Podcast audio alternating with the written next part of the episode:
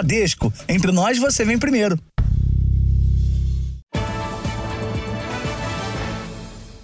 Olá, boa noite. Boa noite. Quase 100 motos foram roubadas ou furtadas diariamente entre os meses de abril e junho deste ano no estado de São Paulo. Para dificultar a ação dos criminosos, motociclistas têm usado uma nova estratégia: marcar a laser as peças do veículo. O serviço custa 150 a 200 reais por moto. Alisson é motoboy em São Paulo há dois anos está com uma moto nova, porque a anterior foi furtada em frente a um prédio onde tinha parado para deixar uma encomenda. Fui procurar, eu achei até que tinha parado no lugar errado. Falei, cara, eu parei minha moto aqui. Aí bateu aquele desespero, né? Ele ainda nem terminou de pagar o financiamento da moto furtada e teve de financiar outra para continuar trabalhando. Ah, hoje eu saio muito mais preocupado, cara. Muito mais preocupado. Porque se eu perder mais uma moto agora, cara, não sei que pode acontecer, viu? Se ficar com terceira dívida, não tem, cara, não tem como. Só no segundo trimestre deste ano, 98 motos foram furtadas ou roubadas por dia no estado de São Paulo. Do total de 8.923 motos, mais de 40% foram levadas na capital paulista.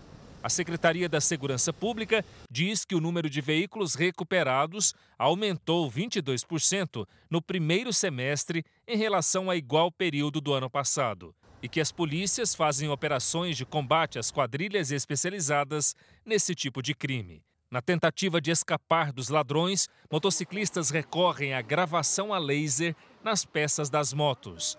Do ano passado para cá, a procura na loja do Alessandro aumentou 80% pelo serviço da chamada vacina antifurto. Quando você tem uma moto toda gravada, se caso alguém roubar a moto, ele não vai conseguir vender facilmente para um desmanche. Ele vai ter que fazer o quê?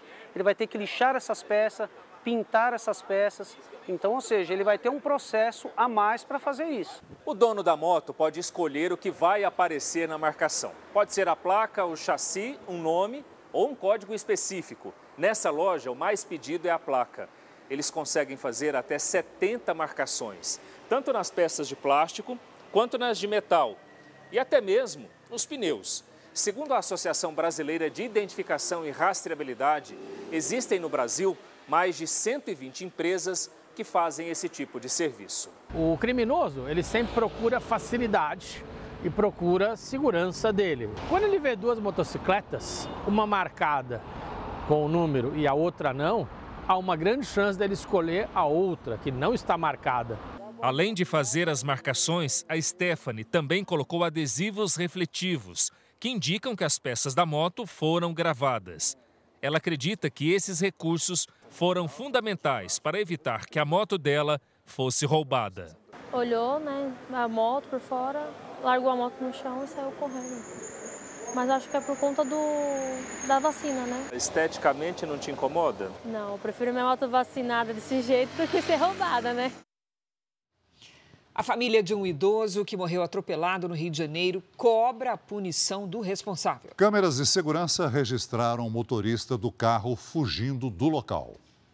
No alto do vídeo é possível ver um carro com os faróis acesos.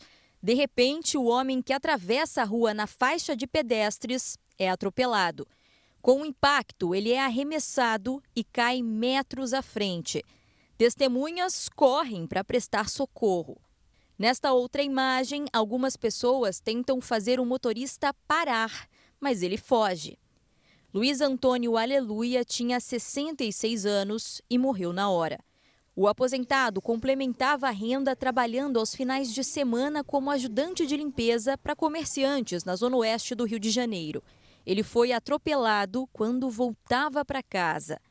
No flagrante, dá para notar que o carro que atropelou o idoso possui teto solar e uma mulher aparece com parte do corpo para fora. Dona Kátia, que viveu 40 anos ao lado de Luiz Antônio, não se conforma com o acidente.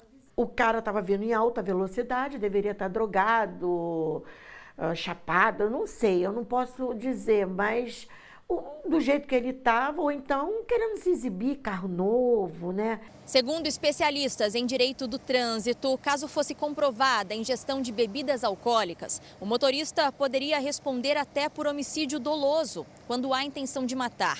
Mas por ter fugido do local, é possível que ele seja responsabilizado apenas por omissão de socorro ah, eu estava com medo de um linchamento, isso não é motivo nem justificativa. Ele tem que solicitar um socorro para poder fazer uma ajuda à vítima e no mesmo ato ele tem que se apresentar numa delegacia. O acidente aconteceu no fim do mês passado e a família cobra respostas das autoridades. Eu quero que eles descubram quem é essa pessoa. Eu quero, eu quero justiça como todo mundo. A Polícia Civil informou que procura imagens de câmeras de segurança que possam ajudar a esclarecer o caso.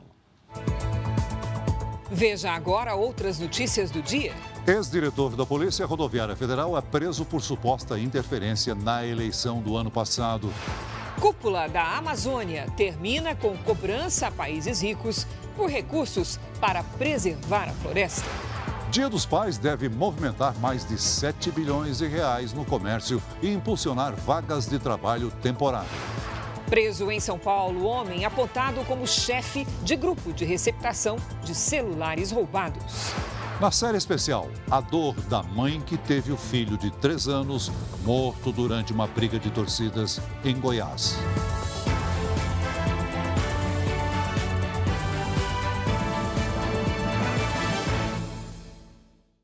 Oferecimento: Bradesco. Nunca execute arquivos enviados por e-mail ou mensagem.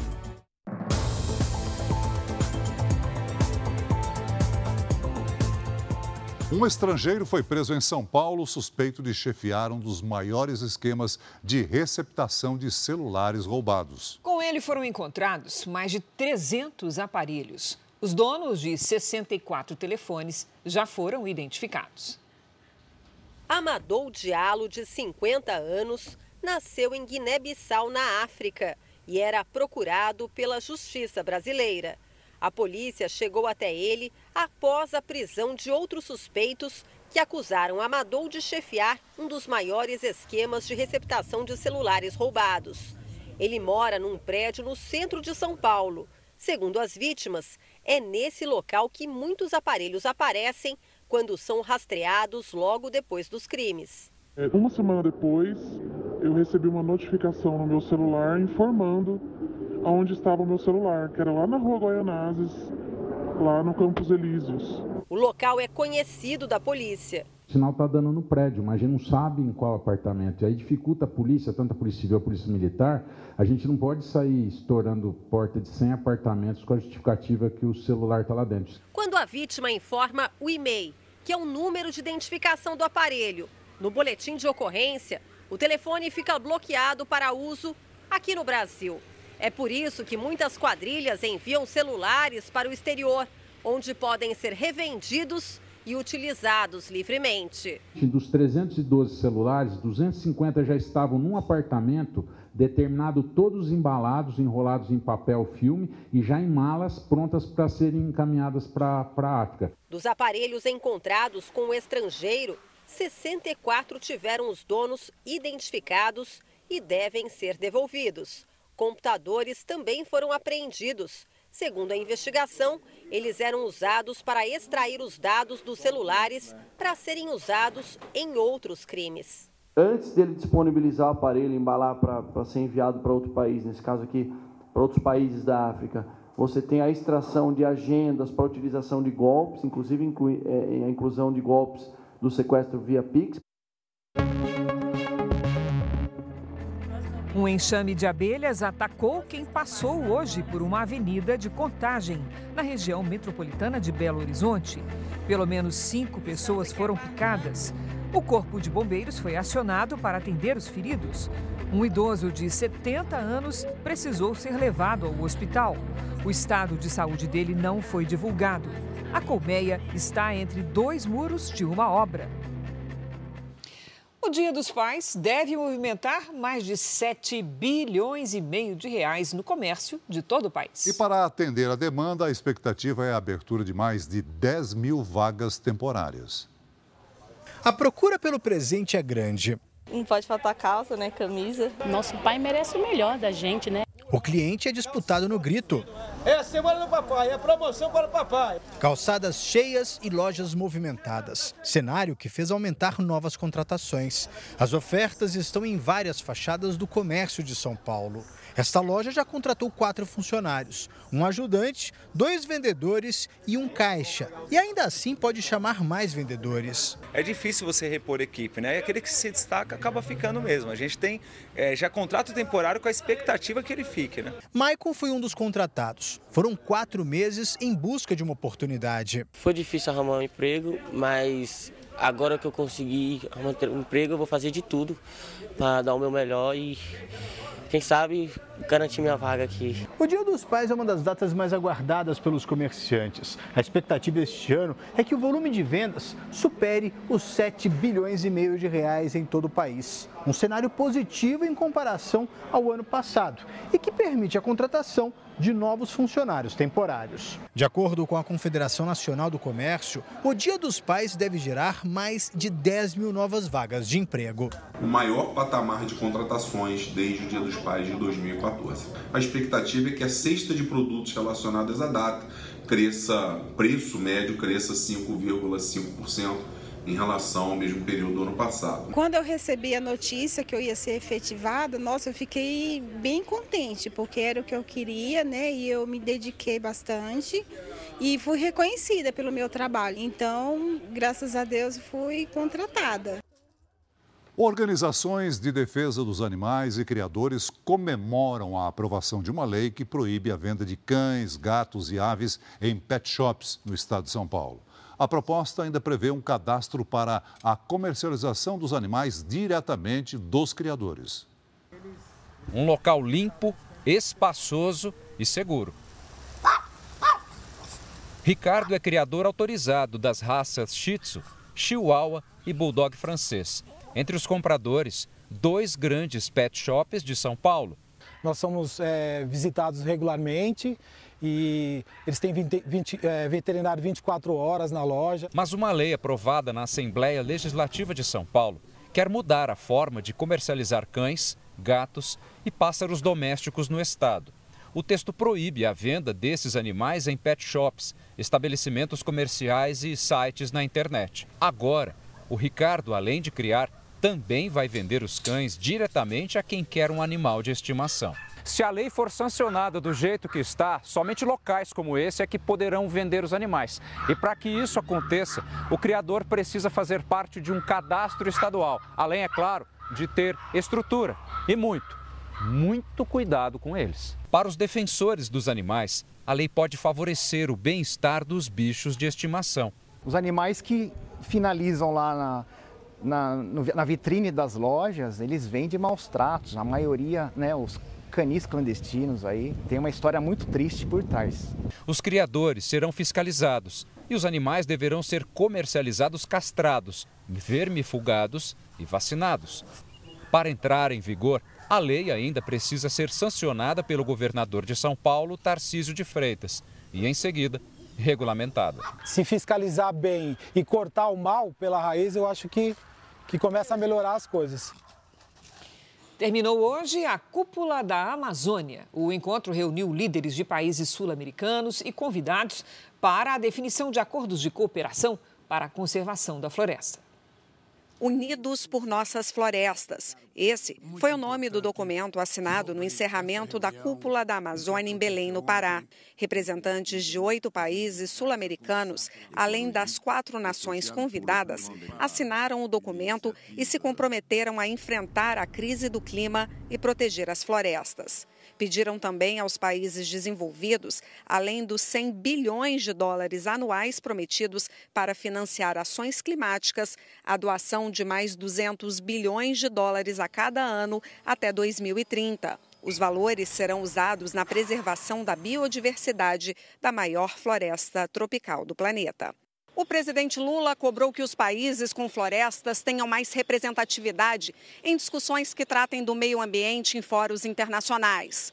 Lula também afirmou que os países amazônicos vão lutar para que os compromissos de financiamento climático assumidos pelos países ricos sejam cumpridos.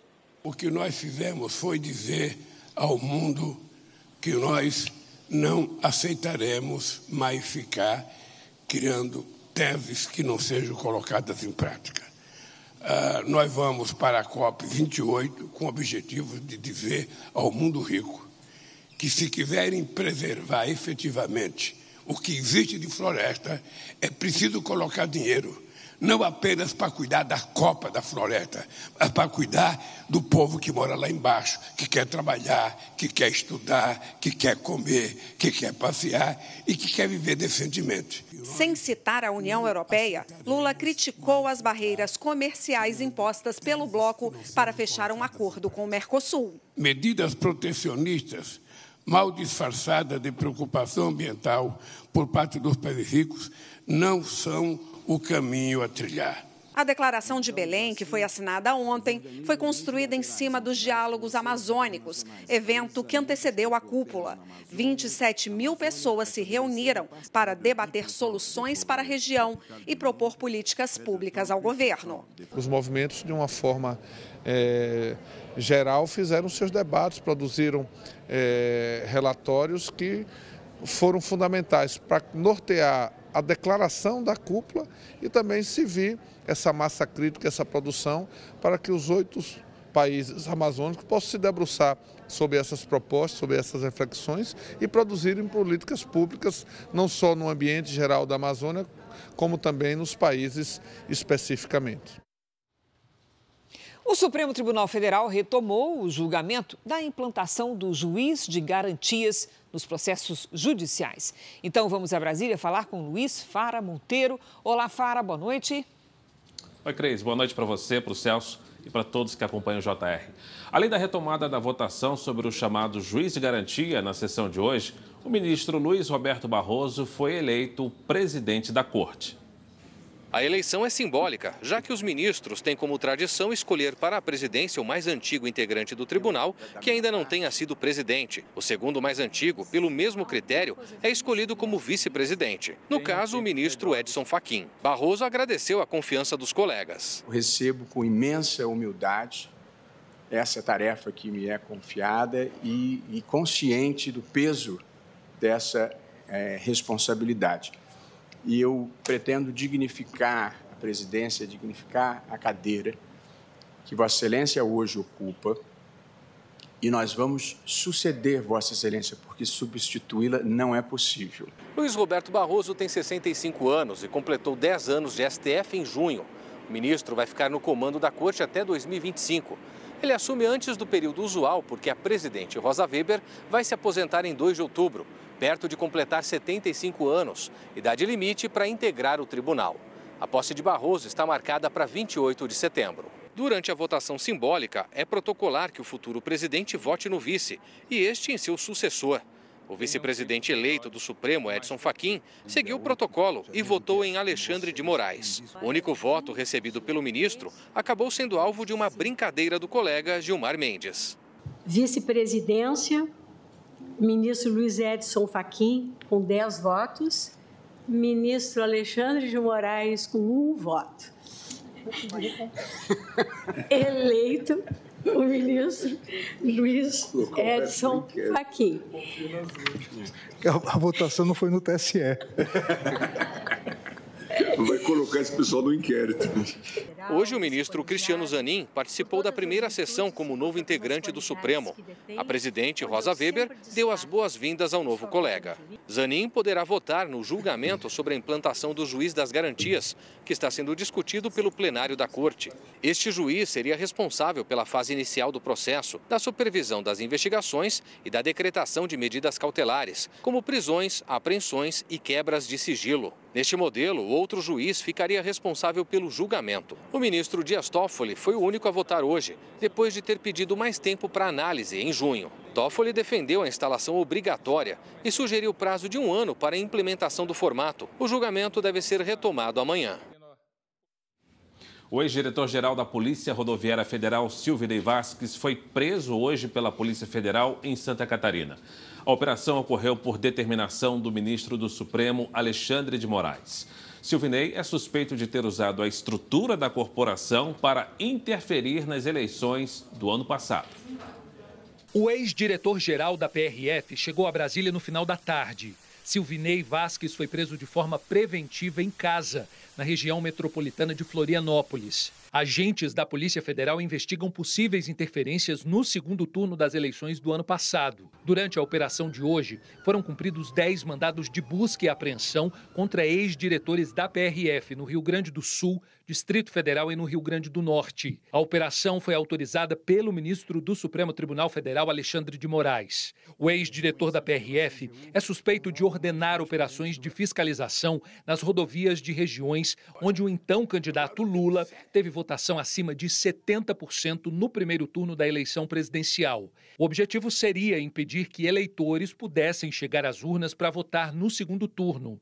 Segundo Moraes, a conduta de Silvinei Vasques, narrada pela Polícia Federal, é ilícita e gravíssima, e foram apontados elementos indicativos de uso irregular da máquina pública com o objetivo de interferir no processo eleitoral. O ministro ainda acolheu os argumentos da PF de que a prisão preventiva de Vasques seria essencial para a continuidade da investigação. A Polícia Federal também diz que pelo menos dois servidores que ocuparam cargos de direção na PRF durante a gestão de Silvinei Vasques Vasques mentiram em depoimento por temerem o ex-diretor-geral da corporação e que, se continuasse solto, Silvinei seria capaz de influenciar no depoimento de outras testemunhas. Hoje à tarde, o ministro Alexandre de Moraes liberou acesso ao conteúdo da investigação.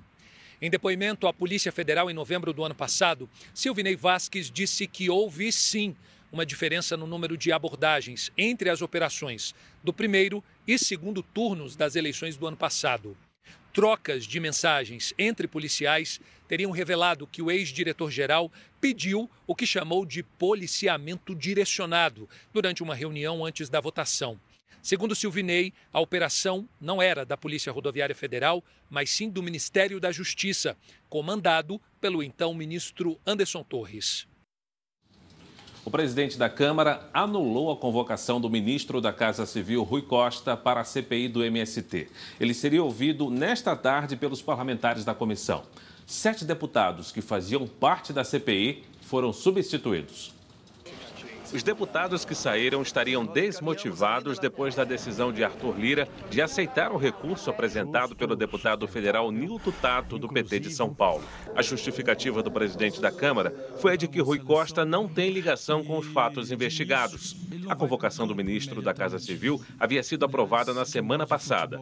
Aliados da base do governo acreditam que a decisão de Lira possa servir de precedente para anular outras possíveis convocações, como a do ministro da Justiça, Flávio. Flávio Dino. O presidente da CPI, deputado Tenente Coronel Zuco, criticou a decisão e disse que o governo quer atrapalhar a comissão. Agora, falando sobre diplomacia, os governos do Brasil e do Japão anunciaram hoje a isenção do visto de turistas nos casos de permanência de até 90 dias nos dois países. A isenção recíproca terá validade inicial de três anos e começa a valer a partir de 30 de setembro. Com essa medida, turistas brasileiros poderão visitar o Japão sem a necessidade de visto para a entrada no país. Essas foram as principais notícias do dia aqui em Brasília. Uma dica para você, hein? Para saber mais sobre política, acesse r7.com. Cris e Celso. Valeu, Fara.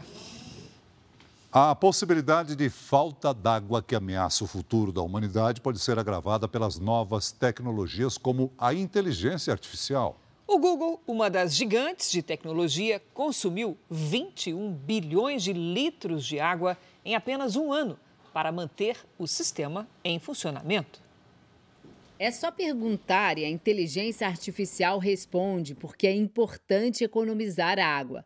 Para a preservação dos recursos naturais, a sustentabilidade ambiental e a qualidade de vida das pessoas. Chegar a essa resposta foi simples mas gigantes da tecnologia estão longe de levar isso em conta.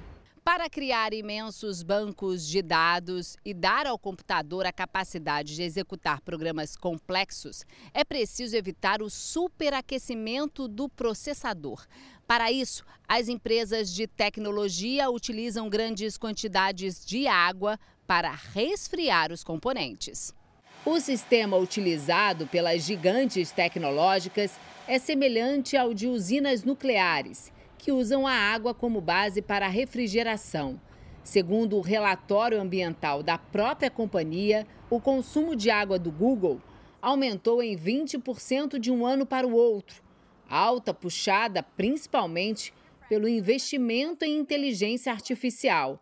Só no ano passado foram gastos 21 bilhões de litros de água pela empresa americana, o suficiente para encher 8.400 piscinas olímpicas. O mesmo documento revela que o Google conseguiu repor só 5% desse volume. Esse engenheiro afirma que a sustentabilidade ambiental deveria ser uma preocupação da empresa. Você pode fechar ciclos de refrigeração que levem, por exemplo, ao reuso da água e você só complementa com aquilo que realmente se perde para a atmosfera. As águas cinzas que vêm das residências podem ser tratadas e reaproveitadas. A gente não tem necessidade de ficar somente buscando tudo na natureza, como se a natureza fosse infindável. Esse professor explica que o consumo de energia com banco de dados é tão alto que se compara ao de pequenas cidades americanas e que o Google, com o poder econômico que tem, seria capaz de investir em tecnologias que não prejudiquem tanto o meio ambiente. O papel de uma empresa como o Google, que tem um alcance mundial, nessa situação é substancialmente dar bons exemplos. É mostrar que é possível operar sistemas de busca, sistemas de inteligência artificial, reduzindo o consumo de energia e reduzindo o consumo de água ou mesmo eliminando o consumo de água, priorizando sistemas de refrigeração a ar. Também perguntamos à inteligência artificial como o Google deveria fazer para economizar água. E a resposta não surpreendeu: uma refrigeração mais eficiente, sem o uso de água e a aposta em energias recicláveis. O Google afirmou que tem trabalhado para evitar o impacto de consumo de água para o resfriamento. Inverno cheio de contrastes pelo Brasil. No sul, chuva e temperaturas baixas. No norte, calor acima de 36 graus e ar muito seco.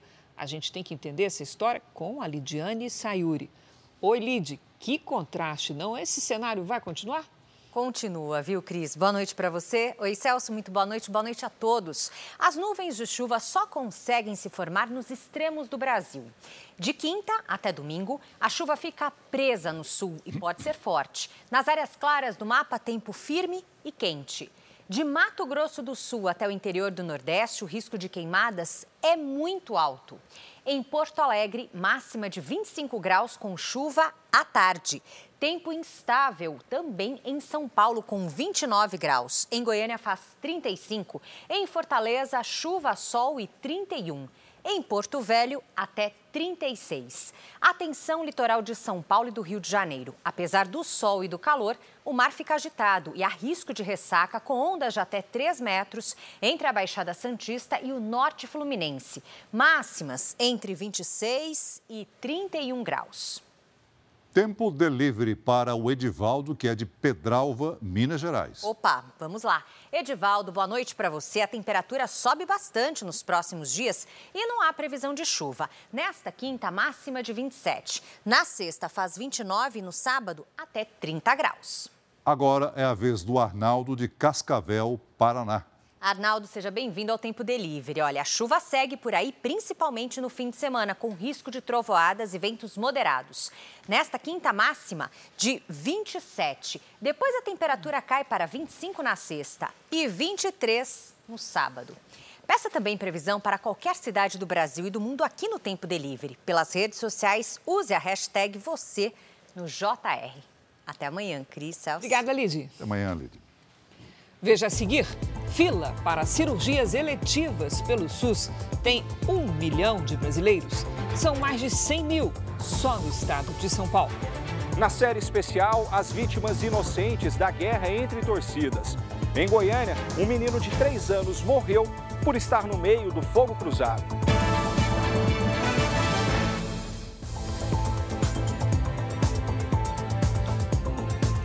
Mais de um milhão de brasileiros esperam na fila por cirurgias eletivas, aquelas que não são urgentes, na rede pública de saúde.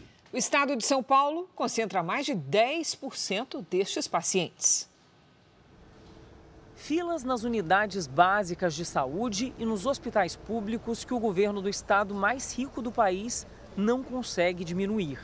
Se os serviços de urgência exigem paciência, as chamadas cirurgias eletivas cobram muito mais. A espera pode ser longa, em filas invisíveis. Quando você acha que vai andar, volta tudo outra vez. Você olha e você fala assim, poxa, quando que eu vou chegar no fim dela? Depois do último parto, há seis anos, Leidinalva começou a ter hemorragias crônicas, resultado de uma endometriose, uma alteração no tecido que reveste o útero e atinge hoje cerca de 2 milhões de brasileiras. Ela também desenvolveu miomas, um tipo de tumor benigno. Meus meninos têm a vida ativa, os gêmeos, eles são atletas. E tem dia que eu tenho que acompanhar eles em um monte de lugar. Eu vou bem, mas eu volto morta. A única solução é fazer uma esterectomia, a retirada completa do útero. Lindinalva é tratada no Hospital Geral de Vila Nova Cachoeirinha, administrado pelo governo estadual. A espera já dura mais de dois anos. Enquanto aguarda, a dona de casa tem medo. Eu estar sozinha e ter uma hemorragia mais intensa do que eu já tenho e não ter quem me socorra. A demora foi tão grande que durante essa saga, entre um exame e outro, um hospital e outro, a Lady Nalva descobriu um outro problema de saúde que acabou agravando as dores e incômodos. Uma hérnia umbilical, uma situação nem um pouco rara. Para se ter uma ideia, a cirurgia para retirada desse tipo de hérnia forma hoje uma das maiores filas de espera do SUS no estado de São Paulo. Mais de 8.400 pessoas aguardam a cirurgia de hernioplastia umbilical. Mesmo com um orçamento de quase 30 bilhões de reais para a saúde neste ano, o estado de São Paulo tem a segunda maior fila de espera para esse tipo de procedimento no país, atrás apenas de Minas Gerais, onde quase 12 mil pessoas aguardam. A dificuldade para acelerar a realização dos procedimentos pode trazer riscos à saúde dos pacientes que não recebem o tratamento adequado. Essas doenças, todas elas, podem evoluir, podem piorar, elas podem, uh, os miomas podem crescer, a endometriose pode passar a atingir mais órgãos, a hérnia pode aumentar de dimensões e levar eventualmente a uma complicação intestinal. Então, com o passar dos anos, além da péssima qualidade de vida, são os riscos que a gente passa a correr pelo atraso do tratamento. Hoje, mais de um milhão de brasileiros aguardam na fila por uma cirurgia eletiva na rede pública. Só em São Paulo são mais de 111 mil pacientes. Problema que afeta diretamente pessoas como a Lady Nalva, que tem na cirurgia a única esperança de uma vida normal. Se você perguntar para mim hoje, é, Leide, qual é a, altura da fila que você está da cirurgia, eu não faço ideia, porque ninguém te informa. O Hospital Geral de Vila Nova Cachoeirinha afirmou que, em relação à endometriose de Leide Nalva, vai ser acompanhada por no mínimo seis meses e depois reavaliada. E que já deu andamento ao processo de cirurgia da hérnia umbilical, ainda sem data marcada.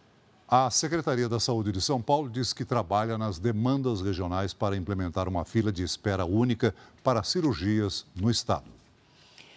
Uma pesquisa mostra como a violência afeta a saúde de quem vive nas comunidades do Rio de Janeiro. Mais da metade dos entrevistados desenvolveu algum tipo de doença. O estudo mostra que os tiroteios matam não só com as armas, prejudicam a saúde dos moradores. 1.500 pessoas de seis comunidades do Rio foram ouvidas. 43% delas disseram que sentem o coração acelerar quando ouvem disparos perto de casa. E 30 relataram perder o sono, tremores pelo corpo ou falta de ar. A gente com essa sensação de medo, a gente fica o tempo todo esperando acontecer alguma coisa de ruim. O relato é de uma moradora de uma das comunidades que participaram da pesquisa. Os confrontos e as regras impostas pelas facções dificultam também o acesso aos hospitais. Em dias de operações, as unidades não funcionam de fato. E a gente já não tem a facilidade para conseguir o atendimento. Mesmo porque muitos médicos não querem estar numa área de conflito como essa.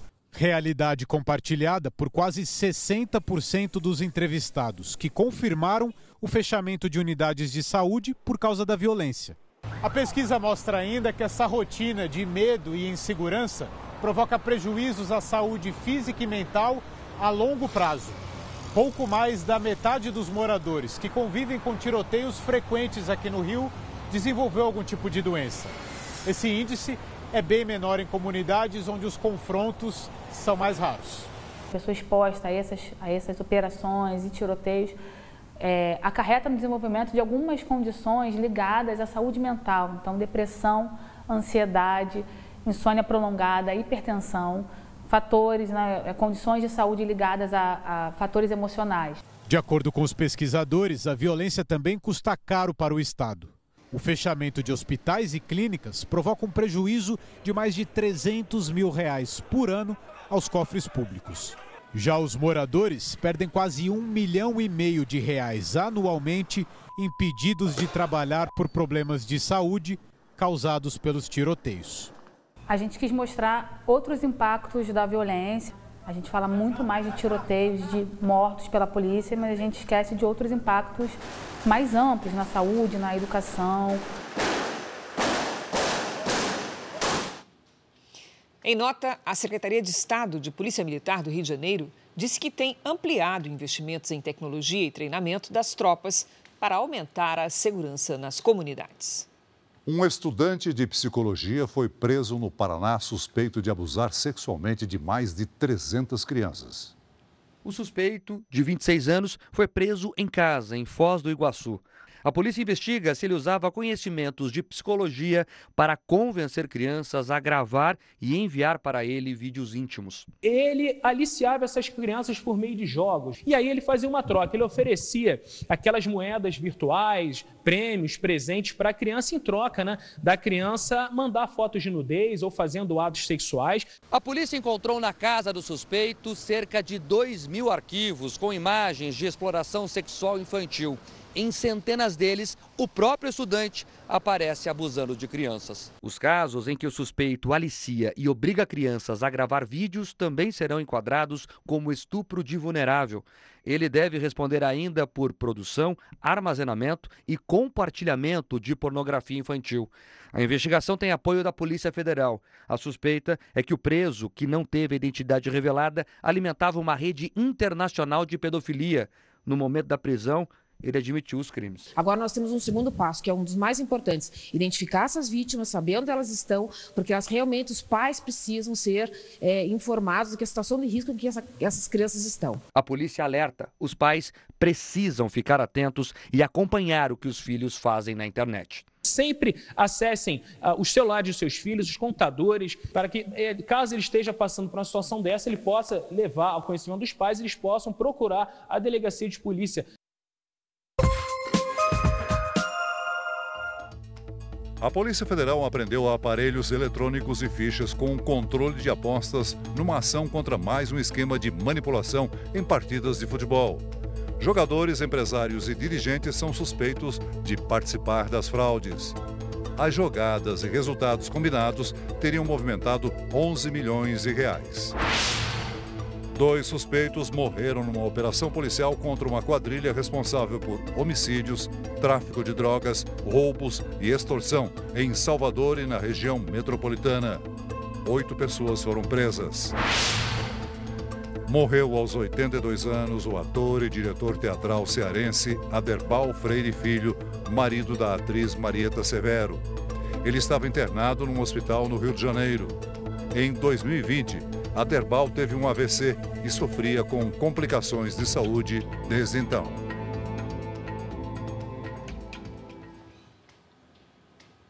Veja a seguir: pesquisa mostra que dar 4 mil passos por dia basta para ter uma vida mais longa.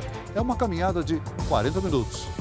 Na série especial, a luta de uma mãe para manter os torcedores assassinos do filho dela, de apenas 3 anos, atrás das grades.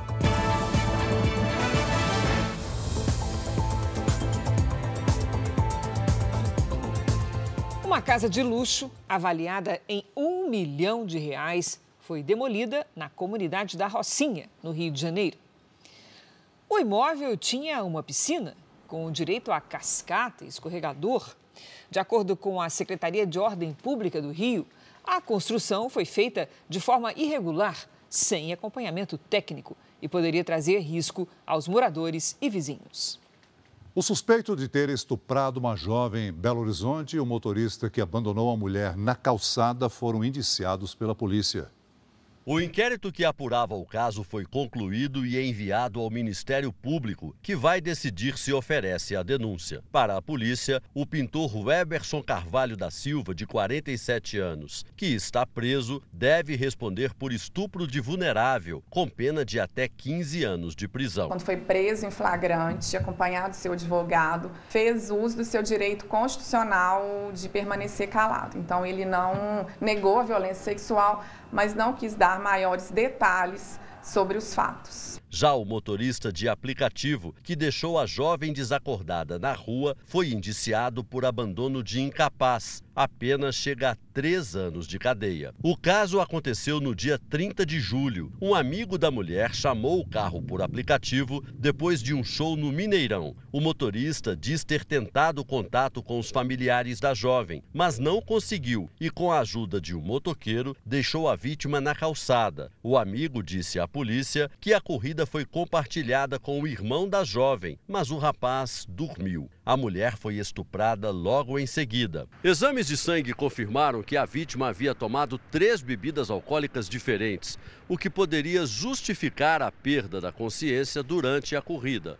O motociclista que ajudou a tirar a jovem do carro e o amigo que chamou a corrida por aplicativo não foram indiciados. A polícia também descartou a possibilidade da jovem ter sido drogada. A defesa dos indiciados não foram encontradas. A Secretaria Estadual de Educação de São Paulo abriu um processo administrativo para apurar as circunstâncias da instalação do aplicativo Minha Escola em aparelhos celulares de professores da rede estadual, sem autorização. A secretaria disse que a falha ocorreu durante um teste e que, assim que identificou o problema, solicitou a exclusão do aplicativo das contas dos aparelhos. O sindicato que representa os professores informou que os profissionais não se senti, que, não se senti, que se sentirem lesados podem solicitar indenização na justiça. Uma pesquisa revelou um dado interessante. Dar pelo menos 4 mil passos por dia, não é, Celso? Reduz o risco de morte prematura. É, o estudo analisou dados de mais de 200 mil pessoas em seis países. Caminhar faz parte da rotina do britânico. É assim que a maioria chega ao trabalho no centro de Londres. Usar o carro por aqui é muito caro. O governo cobra até taxa de circulação, o que alivia o trânsito e incentiva a caminhada tão recomendada pelos médicos. A Organização Mundial de Saúde afirma que para uma pessoa ser considerada ativa fisicamente, precisa dar pelo menos 10 mil passos por dia. Mas um estudo realizado por pesquisadores dos Estados Unidos e da Polônia e publicado numa revista europeia especializada em cardiologia mostrou um resultado animador. Basta uma simples caminhada como essa, sem fazer muito esforço. A pesquisa mostrou que com 4 mil passos por dia, cerca de 40 minutos, já é possível prolongar a vida de forma significativa. E se essa caminhada for mais longa, garante ainda mais benefícios. O que a pesquisa revelou de fato é que, com 4 mil passos, uma pessoa consegue evitar de forma eficaz uma morte prematura provocada por diabetes ou doenças respiratórias. Mas se uma pessoa caminhar mil passos a mais por dia, o risco de morte cai 15%. Para quem caminha entre 6 mil e 10 mil passos, a queda no risco de morte chega a 49%. Foram analisados os hábitos de 226 mil pessoas de várias partes do mundo, como Reino Unido, Japão, Estados Unidos e Espanha. O estudo mostrou que os benefícios da caminhada se aplicam em qualquer idade, mas pessoas abaixo dos 60 anos foram as mais beneficiadas. Pelo menos 41 pessoas morreram num naufrágio no mar Mediterrâneo, perto da ilha italiana de Lampedusa. O barco saiu da Tunísia na semana passada e virou poucas horas após a partida. Quatro sobreviventes que estavam à deriva conseguiram chegar hoje a Lampedusa. A ilha costuma receber imigrantes além da capacidade. Por esse motivo, dezenas foram transferidos para outros centros migratórios na região. Só este ano, mais de 93 mil pessoas chegaram ilegalmente à Itália pelo mar. Um suspeito de ameaçar o presidente dos Estados Unidos, Joe Biden, foi morto hoje durante uma operação do FBI no estado de Utah. Uma troca de tiros aconteceu na casa do suspeito enquanto os agentes cumpriam um mandado de busca e apreensão. Segundo autoridades, Craig Robertson era investigado desde abril. Nessa semana, ele fez uma postagem em que dizia preparar um ataque para ser realizado durante uma visita de Biden. O presidente americano viajou ao estado nesta quarta-feira. Uma pessoa morreu e 60 ficaram feridas numa explosão seguida de incêndio em uma fábrica na Rússia. No local eram produzidos equipamentos militares, como óculos de visão noturna. Uma câmera de segurança registrou o momento do incidente. A causa ainda é investigada. No Havaí, seis pessoas morreram após incêndios florestais atingirem o arquipélago. Mais de 14 mil casas e comércios ficaram sem energia elétrica, incluindo regiões turísticas. Ventos fortes contribuem para a propagação das chamas e as autoridades temem que a situação piore com a passagem de um furacão previsto pela meteorologia. Na China, passa de 60 o número de mortos nas tempestades que atingiram o país nos últimos dias. No Japão, o tufão Kanun provocou o cancelamento de voos. O fenômeno segue para a Coreia do Sul, que está em alerta máximo. Uma pessoa ganhou sozinha um prêmio equivalente a 7 bilhões e 750 milhões de reais da maior loteria dos Estados Unidos. A aposta foi feita no estado da Flórida, segundo a organização da loteria Mega Millions. O nome do novo bilionário não foi revelado por medidas de segurança. O prêmio estava acumulado há mais de 30 rodadas. Esse é o terceiro maior valor já pago em sorteios na história do país. Em meio à violência das brigas de torcidas, vidas inocentes são perdidas. O estado de Goiás foi palco de vários confrontos este ano que acabaram com feridos que nada tinham a ver com os episódios. 24 pessoas foram presas. Mas o caso que mais chama a atenção vai completar um ano nos próximos dias. É a luta por justiça da mãe que perdeu um filho de três anos por causa de criminosos travestidos de torcedores. Veja na série de reportagens especiais do Jornal da Record.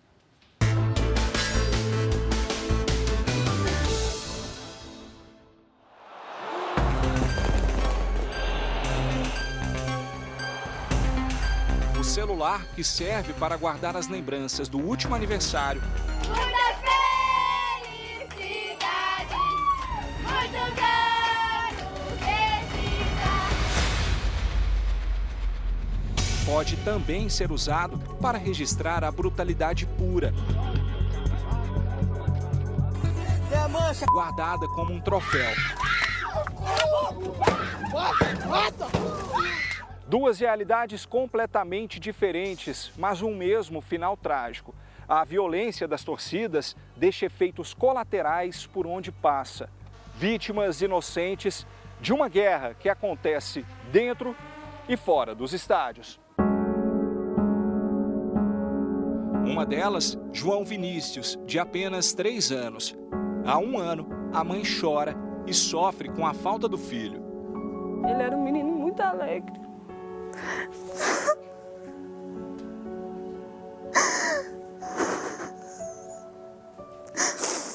Ele era um menino muito esperto e ele tinha tudo pela frente, a felicidade, o jeito dele, sabe? Dia 13 de agosto do ano passado, imagens do circuito de segurança mostram um criminoso de capuz sacando a arma e atirando. É possível ver as pessoas correndo e o homem fugindo. Foram vários disparos. Um deles atingiu João Vinícius. O alvo do criminoso era o tio do menino, que também foi baleado. Horas antes, ele tinha se envolvido em uma briga de torcida porque usava uma camiseta do Goiás. Já a família de João Vinícius voltava de um passeio e estava só de passagem na distribuidora de bebidas. Eu entrei dentro do carro, que eu vi, que eu peguei meu filho no, no chão, assim, que eu virei ele pra mim, que eu vi que ele tinha sido atingido na cabeça. Pra mim, minha vida acabou ali. Acabou ali mesmo. A gente tem um, um processo de desumanização na sociedade brasileira, um processo de banalização da vida, um processo de desrespeito profundo à integridade física, à integridade do outro, daquele que é diferente eh, de nós. Em Goiás, desde março desse ano, foram criadas uma delegacia de polícia e uma promotoria de justiça para cuidar exclusivamente de casos que envolvem torcidas organizadas. E Goiás criou o GEFUT, que é um grupo, que é esse grupo de atuação especializada nos grandes eventos de futebol. O que, que a gente percebeu? Que ocorriam muitos crimes e os crimes eram dispersos, ficavam dispersas as investigações. Então faltava essa atuação concentrada na Polícia Civil. Quando não matam, os torcedores destroem. Aqui, um ônibus do transporte público foi alvo de uma emboscada. No mês passado, torcedores do Goiás interceptaram um coletivo que levava a torcida do rival, Vila Nova. Entre os passageiros estavam trabalhadores que nada tinham a ver com a confusão, mas que ficaram no meio da briga generalizada. O motorista do ônibus ficou gravemente ferido. Estão optando como modus operandi situações de emboscada a transportes públicos, geralmente na volta dos jogos, longe dos estádios, local onde geralmente não tem escolta policial. Os torcedores chegaram a perseguir uma ambulância que levava o motorista do ônibus, pensando que dentro estava algum torcedor rival. Isso daí tá em coma, vai ficar em coma. Essas imagens mostram dois homens sendo emboscados apenas para terem a camisa do time roubada. Eles foram brutalmente espancados. Em quatro meses, foram deflagradas três operações contra torcedores. 24 pessoas foram presas. Até que a investigação seja finalizada e o inquérito enviado para a Justiça, os policiais guardam nessa sala as provas apreendidas durante as investigações, principalmente camisas, camisas de torcidas que são apreendidas com essas pessoas. Agora, um dos itens chama a atenção. Os policiais apreenderam um taco de beisebol com arame farpado na ponta, esse objeto que era usado para agredir outros torcedores. Nos celulares dos presos, a polícia encontrou indícios de envolvimento com o crime organizado. Nesses poucos meses de criação do grupo, a gente conseguiu sim fazer uma vinculação entre alguns indivíduos vinculados à torcida Força Jovem com uma organização criminosa de atuação nacional. No caso do João Vinícius, três homens que participaram do tiroteio estão presos e esperam julgamento, ainda sem data definida pela Justiça. A Tainara agora concentra todas as energias para que eles sejam condenados. Faço questão de ir até no final pela justiça. Eu vou lutar, porque uma torcida onde você vai para torcer, você vai com felicidade ver seu time ganhando ou perdendo, você tem alegria, né? Não fazer o mal para certas pessoas. Não é porque seu time perdeu que você vai ter que ir ali e matar um, um rival da torcida diferente. Mas ela sabe que qualquer punição não vai repor a saudade e a tristeza de não ver o filho crescer. Momento, ele pode chegar, me abraçar, me chamar. Mas agora, para tá fechar, eu sei que isso não vai acontecer mais. Isso não, não vai acontecer mais. Eu nunca mais vou escutar ele me chamando. Isso dói.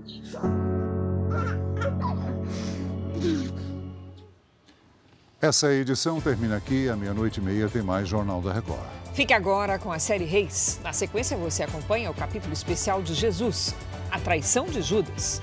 E logo depois tem Top Chef Brasil. Boa noite. Boa noite.